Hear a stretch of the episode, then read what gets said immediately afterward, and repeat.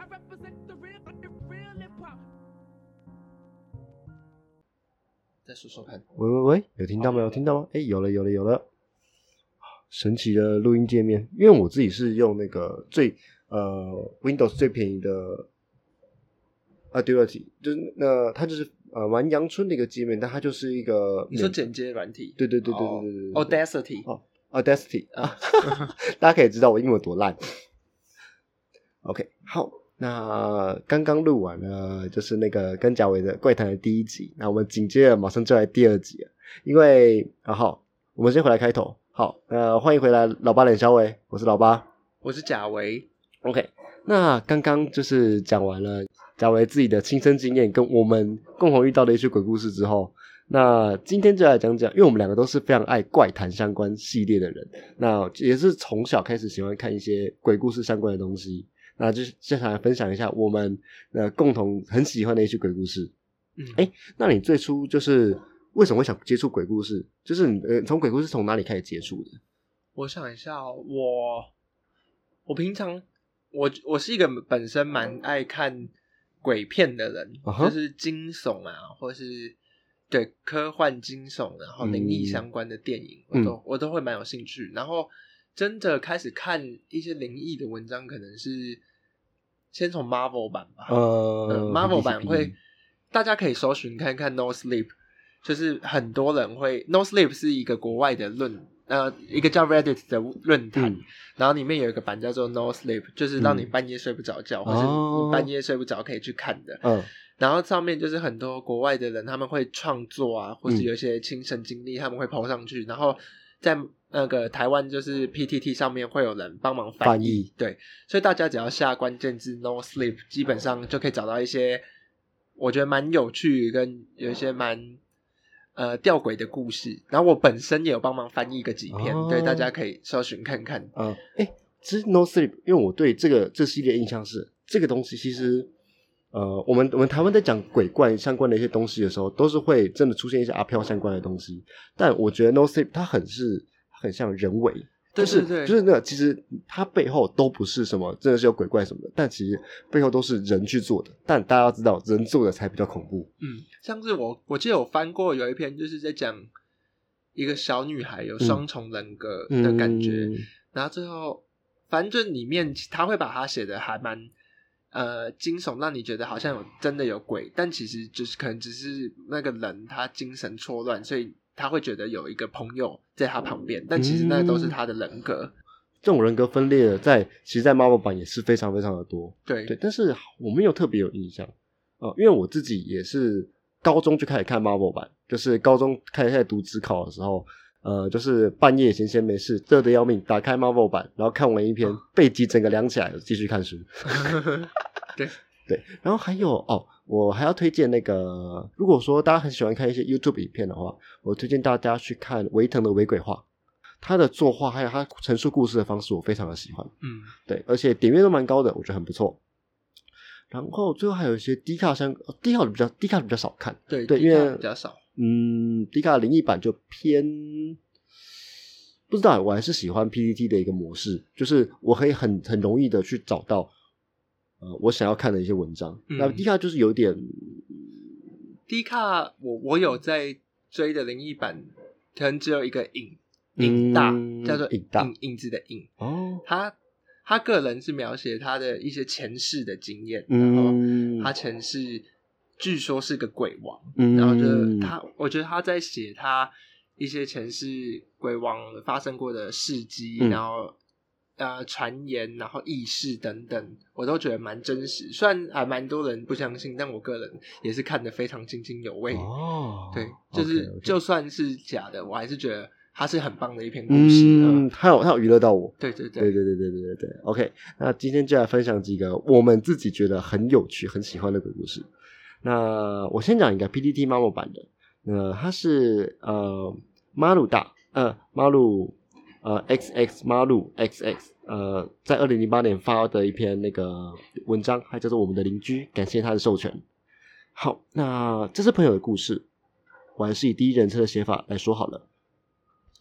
房东的房子要卖了，我只能住到这个月的二十五号，还有约两个星期，我可以准备搬家。房子我也找好了，应该算是我住过景观最好的地方吧。公寓大楼的六楼，不是顶楼，客厅看出去是河，再过去是山坡绿林，还蛮惬意的。采光不错，平数也大，扣除公设后还有五十平，多半时间是我一个人住。房东说这一层都是他的，有两户，另一户是前几天租出去的。平数来说，这附近很难找到比他更大的了。假日时借两台货卡，请朋友还有女友帮忙搬，花了一整天的时间才把东西全部搬上楼。休息到晚上十点多，我才把电视打开，呃，准备看电视，并将一些小东西开始定位。女友也在旁边煮些宵夜来吃。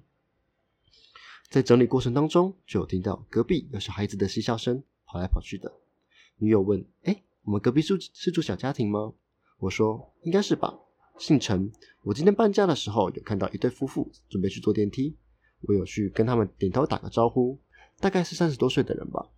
女友说：“哦，是哦。”我的女友呢，她是一个国外线的导游，一个月大概有一半的时间都不在台湾，这样也好，关系不会这么紧，脚别生新婚。过了几天，下班买了晚餐回家，吃一吃，弄一弄，洗了澡，坐在电脑前看股票。这时又听到。隔壁有电视的声音，还有那对夫妻聊天的声音。后来又听到小朋友嘻嘻笑笑的跑来跑去。我想，唉，现在整栋八成只有我是一个人在家的吧。到了晚上，我躺在床上准备睡觉，但邻居家的小孩居然还在玩。我看了看手表，天哪，居然十二点多了，居然还不让小孩子睡觉。连续好几个晚上，这个小鬼越晚精神越好，吵得我难以入眠。我打算过两天之后就去他们家按门铃。去问问到底发生了什么事。今天早上要上班的时候，出门时刚好隔壁的先生也一同出门，我就开了电梯等他一起坐，互相点了点头。我看他先生脸色挺古怪的，我正想打开口，我就先问说：“哎，李先生昨天晚睡后，看起来精神不太好呢。”问的口气看起来是蛮故意的，听得我火气有点上来。我瞪了他一眼说：“当然。”电梯此时门开了，我挥了挥手，就向外大步走去。不太好的状况，还要在这边住。其实我不太想和邻居交恶。其实过几分钟之后，我才后悔说：“哎，自己为什么不能圆滑一点呢？”晚上加一点班，和同事在外面吃了晚餐之后，约了两个同事回来喝酒。才喝没几罐，就听到隔壁的小孩又在玩闹了。我说：“哎，有没有死小鬼？是不是有躁郁症了？都几点了，精神还这么嗨？”同事 A 就靠到墙边说：“靠，你这边隔音也太差了吧？有没有听到什么比较刺激的声音啊？”我笑说。你不会自己听啊？此时，同事 A 就把耳朵贴到了墙壁上，他就说：“哎，你电视关小声一点，我听听隔壁在干嘛。”我我拿起遥控器把电视音量转小，同时还听到那小鬼还在继续跑来跑去。同事 A 就说：“哎，你这个墙是对面哪里啊？他在跑还是怎样？”同事 A 又说：“哎，这小鬼偏跑偏笑，他是在爽什么？”同事 A 笑着说：“靠，他一个人是在跑马。”此时，同事 A 的笑容突然不见，眼神直盯盯的盯着前方，将头慢慢的移开了墙壁。怎么了？怎么了？你听到了什么？我问道。同事 A 还是不说话，他是脸慢慢朝向我。我看他的脸色越来越发白，越来越惨白。我有点急了，凑过去问：“哎，是怎样？你到底听到了什么？”我我听到他跑步。同事 A 这样回道。我又问。我也有听到啊，跑步声音不是吗？那你也听到了什么？同事 A 就说他朝我跑过来。什么？什么？他朝你跑过来？同事 A 指了指地板说：“我听到他从这样从那一边跑跑跑跑跑跑跑，然后就往墙上跑。”我愣了一下，我就问说：“哎，你在说什么？”同事 A 很惶恐的看着我，急促的说：“他从我耳边踏过。”啊？什么东西？同事 A 就大呼说：“我说。”他从我耳边跑过，你还听不懂吗？他就从地板这样跑跑跑跑跑跑，踏上墙壁，跑到另一边。我听到他踩在我的耳朵旁边。我问道：“你说他脚踢墙壁这样吗？”我做事像往墙壁上踢了好几下。同时回答：“不是，他跑在墙壁上，你懂吗？他跑在墙壁上。”同事 B 在一旁边都没说话，开口问我说：“哎，他到底喝了多少？”同事 A 回答：“我他妈喝不到三罐。”干就是你他妈自己来听听看。他把手指向 B，B 看了看我，然后耸了一下肩说：“嗯，OK。”B 走上墙边，一样，他把耳朵贴到墙壁着，眼睛一样看着我。同事 B 回道：“没有啊，什么都没有听到，没有人在跑。”同事 A 回道：“我操！”然后他瘫坐在沙发上，并用手一直捂着太阳穴。我说：“好了，算了啦，你应该是听错了。”同事 A 看了看我，不说话，摇了摇头。此时，同事 B 说：“好了好了，太晚了，我还要载你回去了。”此时 A 跟 B 就东西收一收，准备回家了。我送他们到电梯口。我说：“好了，回去小心一点。”正当电梯门要关的时候，A 手把门压开，看着我说：“阿玲，我真的没有听错。”我看着他，鼻子吐了吐口气，缓缓点了点头。电梯下楼后，我转身回家，眼睛看了一下隔壁大门。我心想：算了，都这么晚，有事我明天再问好了。到了隔天早上，今天是假日，我睡到十一点多才起来，烤了些面包当早餐。当我从走廊走到客厅时，我的眼角又望向昨天 A 耳朵听的地方。我想说：哎，一些小朋友半夜不睡觉，吵到别人。我今天一定要去跟邻居问个清楚。吃完早餐后，我到了隔壁家，按了门铃，隔壁的陈先生也出来应门。我说：“嘿，陈先生，你早。那个，我有事情想要跟你讲一下。哎，阿你太太不在吗？”哦，陈先生回道：“哦，她去买东西了。哦，她是我女朋友啦，我还没结婚呢。你太太呢？好像比较少见到她后。”我笑说：“她也不是我太太啦，是我女朋友，她是做导游的，所以也不常在台湾。”陈先生说：“哇，导游不错哎。”哎，那你比较辛苦哦，要照顾小孩，小朋友还在睡吧？此时我笑容直接僵掉。什么？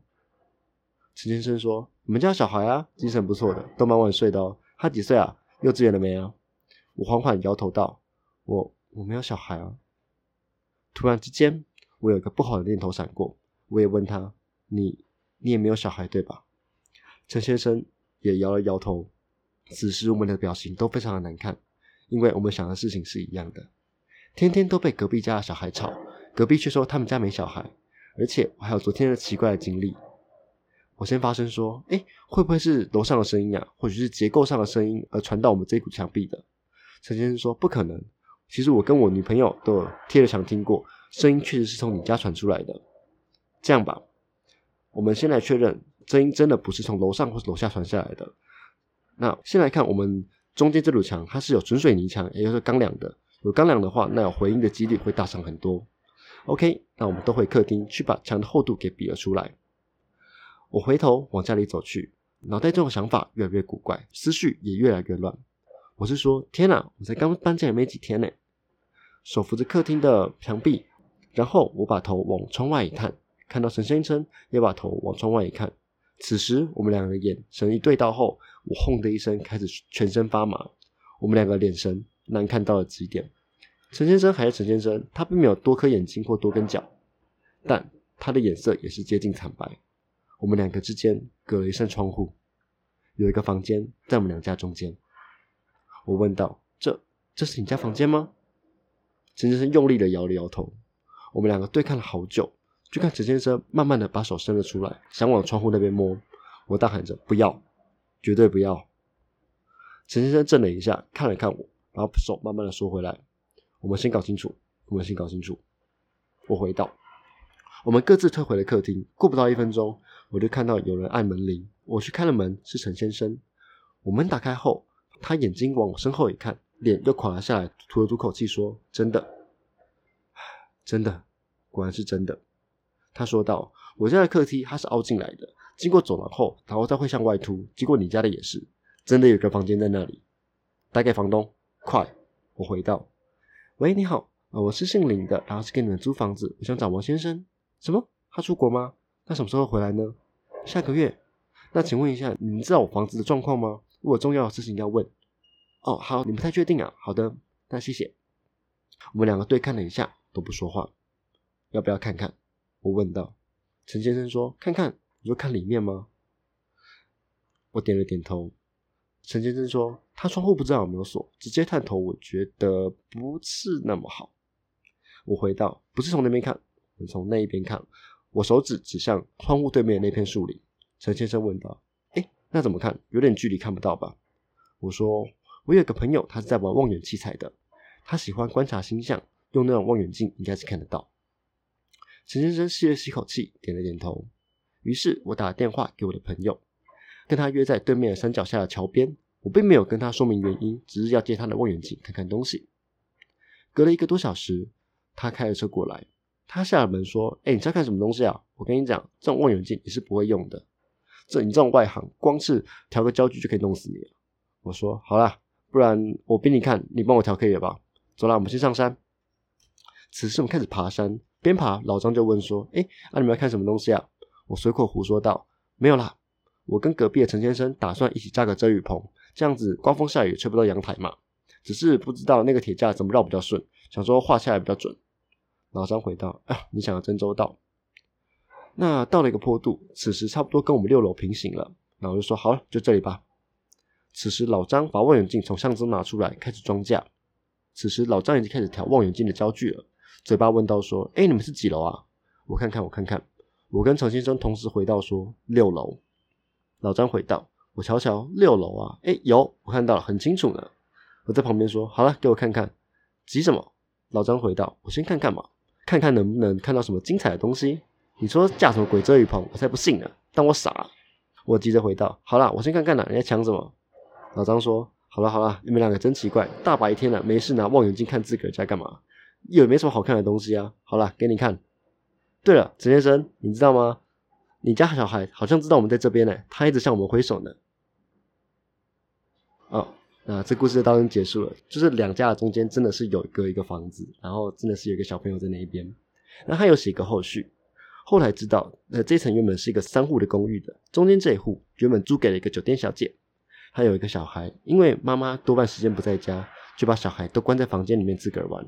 有天妈妈早上回家的时候，发现家里满是瓦斯味，原来是瓦斯漏气了。小孩就在房间里面睡觉，走了。之后这户公寓怎么租也租不久，都被房客退租，说那个房间时不时会有小男孩出现，找人玩游戏。最后房东心一横，把中间这户打掉，然后把这户平分给旁边的两户住家，并把这间小房间隔离起来，眼不见为净。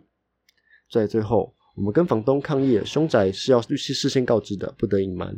他辩称说：“哎，这不算凶宅啊，他也有把这个缺失反映在价格上面了。”最后，我们只得到押金全退，那该月的房租全免就没样没了。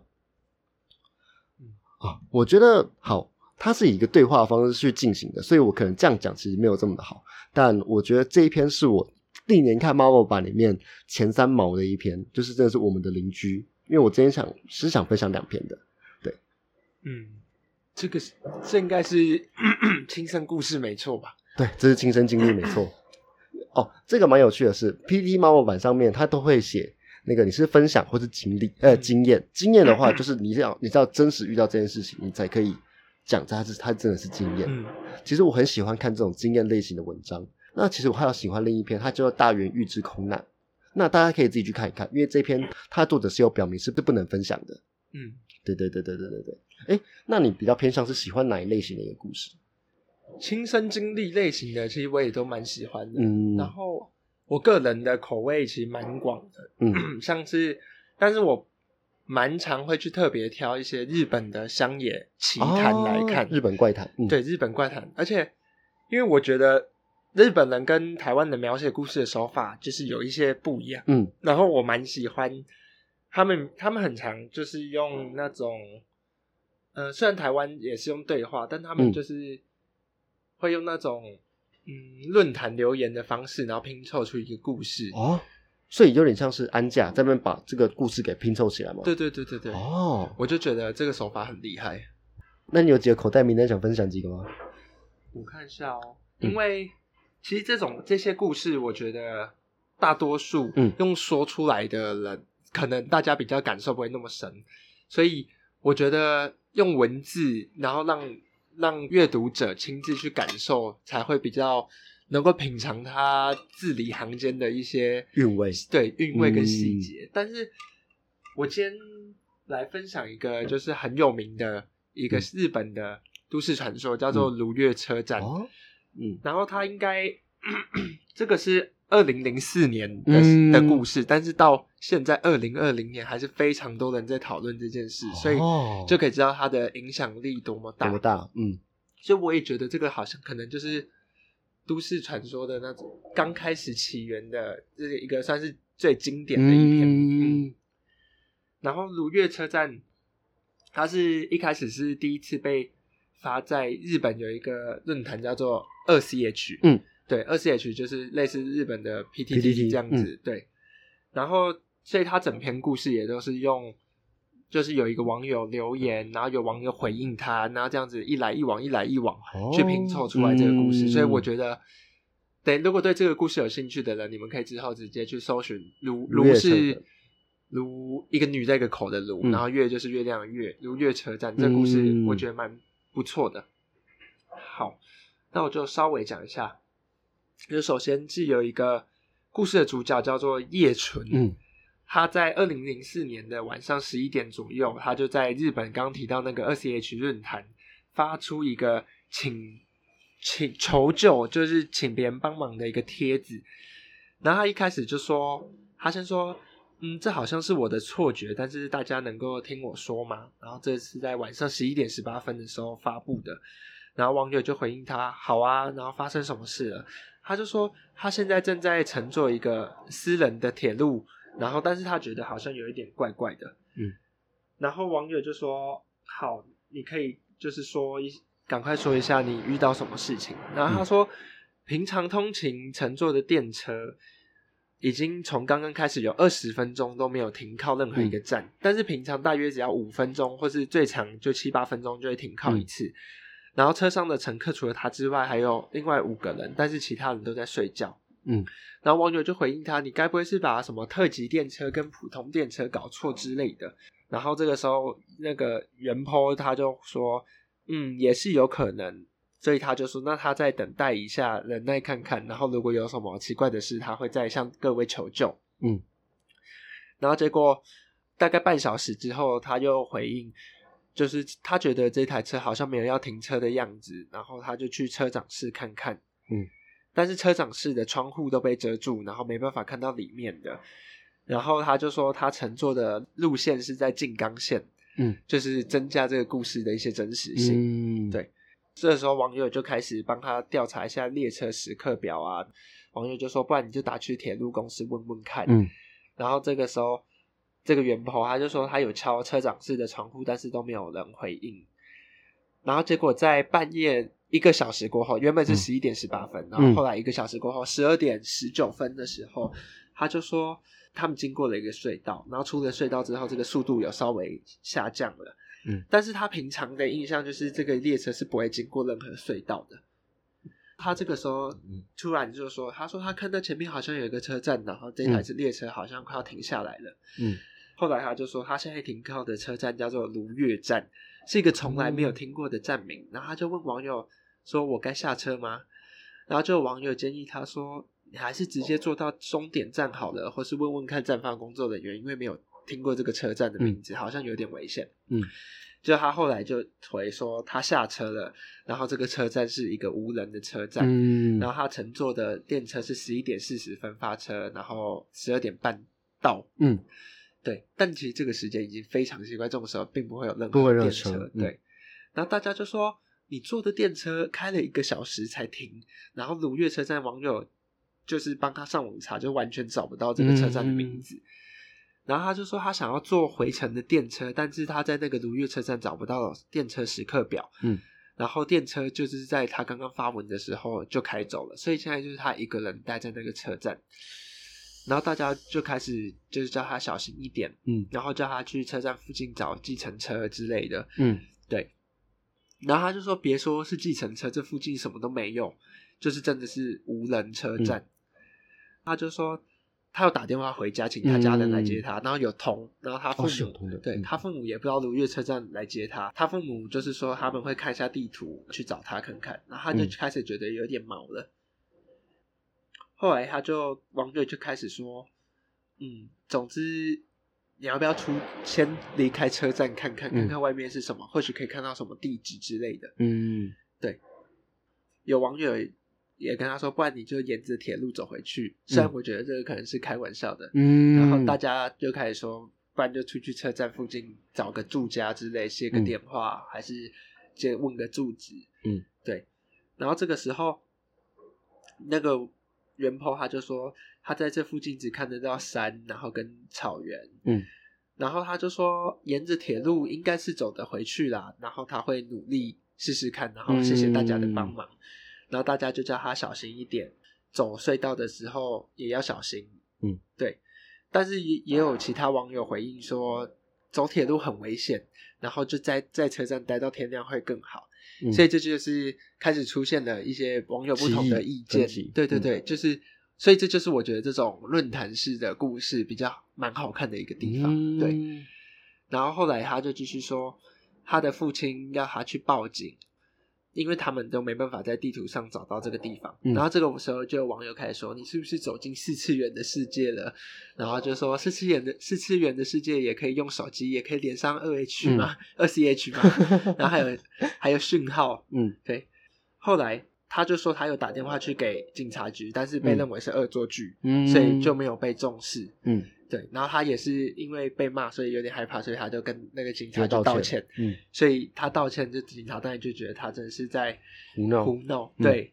然后这个时候他在半夜两点的时候，就已经他原本是十一点四十搭车，然后现在两点了，他就开始说远方传来像是太鼓跟铃鼓铃声的声音。嗯。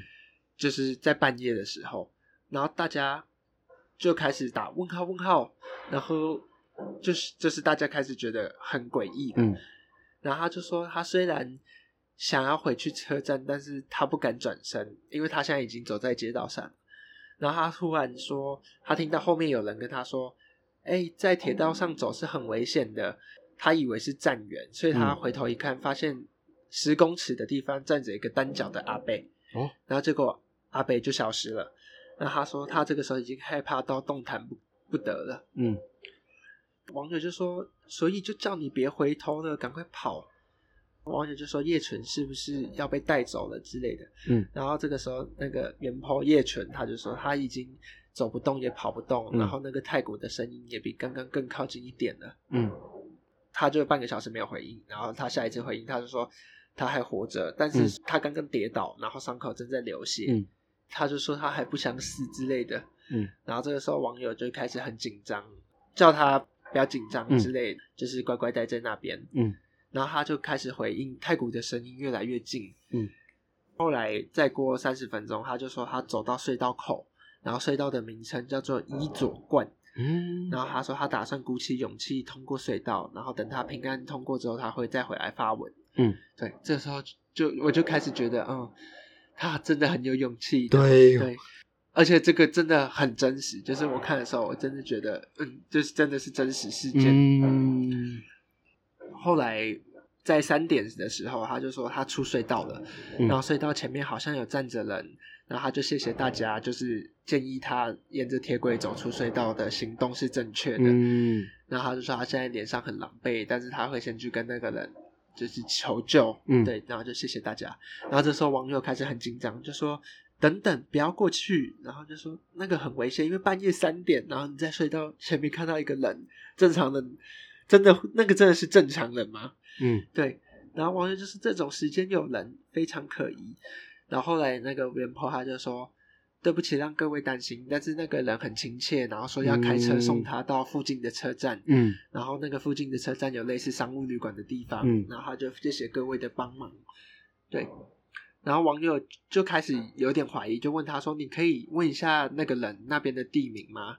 然后问他到底是在哪里之类的。嗯，他就说他问了那个人，那然后那个人说这个地方叫做比奈。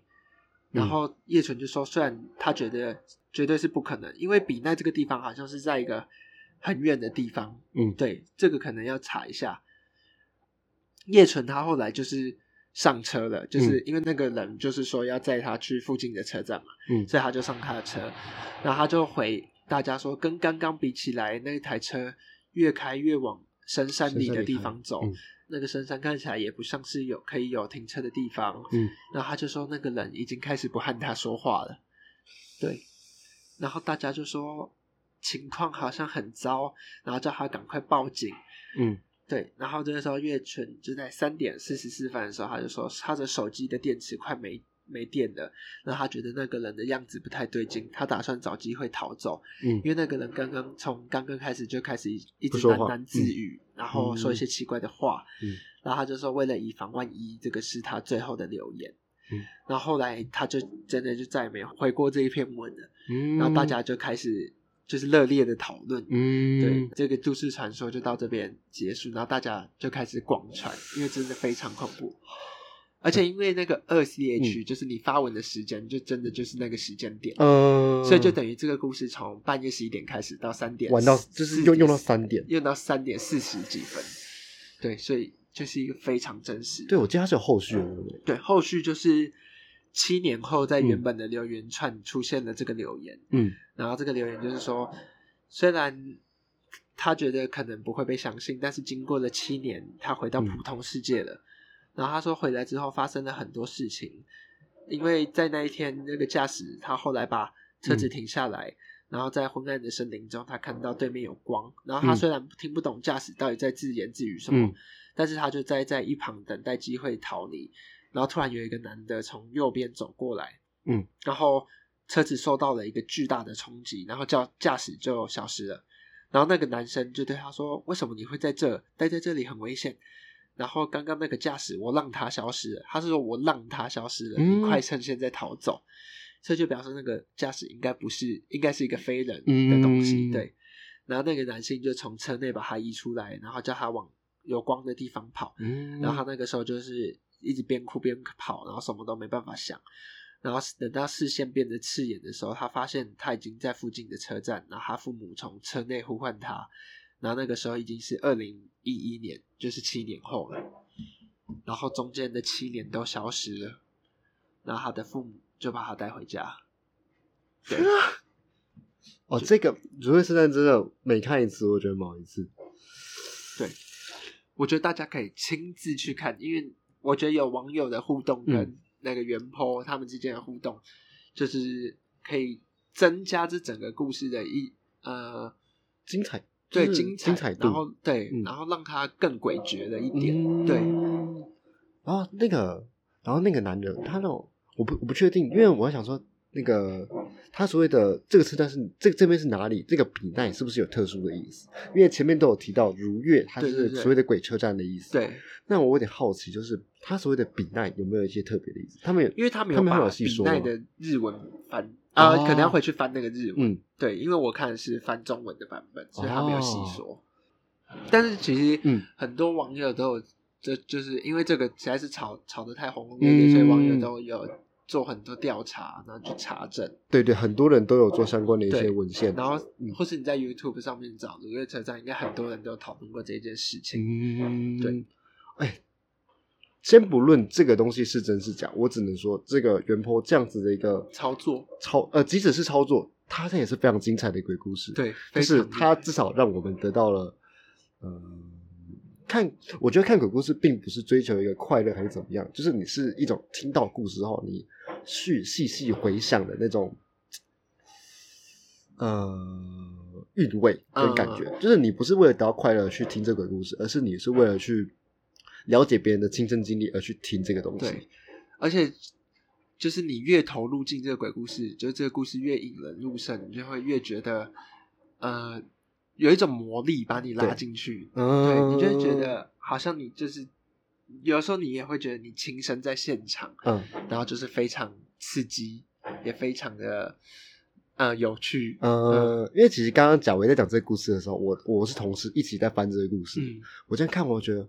我干，超猛哎！我真的觉得作者写的超好，即不管这个东西是真的还是假的，但我真的觉得哇，好棒！而且通常看过故事，其实大概可能一两年之后你会忘记吧。嗯，就算你觉得当下很好看，可是这篇故事就是我好几年前看，但是我不管怎么样，就始终对它很有印象，很有印象。对，所以这也是为什么我挑这篇故事，想说。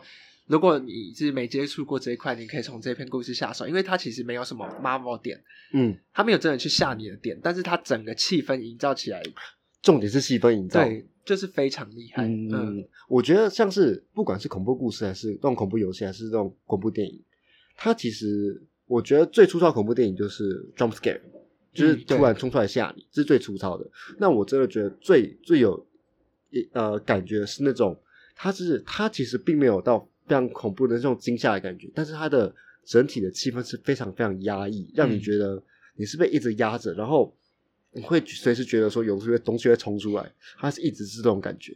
我觉得《如月之战》就有种这种感觉，让我觉得哦，这个故事写的非常非常的好。对，对哦，可惜时间有点拖得有点长，不然其他很多东西想要分享。对，没关系，这种主题如果如果反应热烈的话，我我们可以再录，再邀请我。对对对对对对对，就是那个怪谈好朋友。对对，那好，那一样到我们那个就是那个节目最后的推歌环节。那我最后就是来推一首蛮相关的一首歌。大家知道《返校》这款游戏，它其实有出一系列原声带。那它那时候就是那个它在发售的时候，它就有放出一个原声带，它是在那个稍微简介《返校》这个东西的一个故事概要。那它的原声带的第一首歌，它叫做《Sound of the Gunshot》。那个它是只有背景音乐没错，它没有任何的一些歌词，但你可以从他拍的 MV 跟他歌的整个旋律，你会发现，你会慢慢的就是你被融入到返校这个故事里面。我觉得返校它也是那种，呃，它它没有很多的 jump scare，但是它的整个气氛让你觉得非常非常的压抑跟沉重，让你去了解它的故事。就是那时候时代背景，跟他可能遇到的一些事情，那些鬼怪都只是点缀装饰而已。我觉得还原跟返校都有类似的一个状况，嗯，就是他们的气氛营造非常非常的好，我很喜欢。对，如果说有机会玩到这些游戏，或者是去听这个原声带的话，推荐大家去听听看返校的原声带《Sound of the Gunshot》。好，那最后推荐给大家。呃，今天的节目先到这边，我是老八，我是贾维。好，那就先这样，拜拜，拜拜。